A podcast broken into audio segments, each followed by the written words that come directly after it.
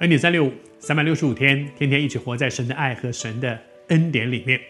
我们在分享到说，神所使用的，好像那批小驴驹，好像那个去牵驴驹的门徒，都有一个共同的记号，叫做顺服。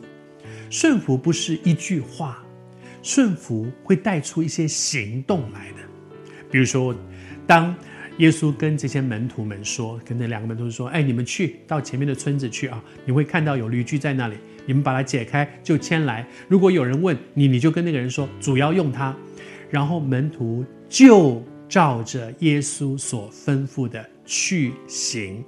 顺服是带出行动的，那个行动就是去行，而且是照着耶稣所吩咐的去行，而不是我有去啊，可是中间我改了一些，呃，我我我我我我是不是绕一圈？哎，我付点钱吧，我去买吧，不是，照耶稣所吩咐的去行。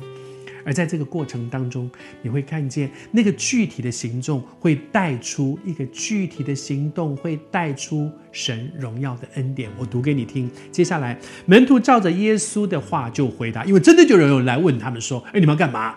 他们就说：“主要用它。”当门徒照着耶稣所吩咐的回答，他的口交给神，主怎么说，他就照着说。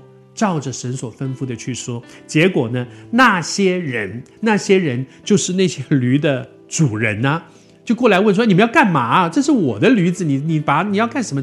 解他的绳子，你是要干什么？”那些人就任凭他们牵去了。我要跟你读“任凭”这两个字，我觉得真的很宝贵。任凭就是交出主权，任凭就是好吧？那就那那你说你这样说，那那你就拿去吧。就牵去吧，任凭就是放手，交出主权。主，你既然这样说，随便你，你怎么说，听你的。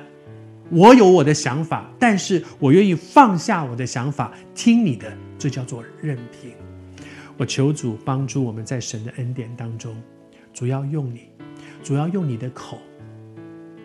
但是你愿不愿意把你口的主权交给神？主要用你的手。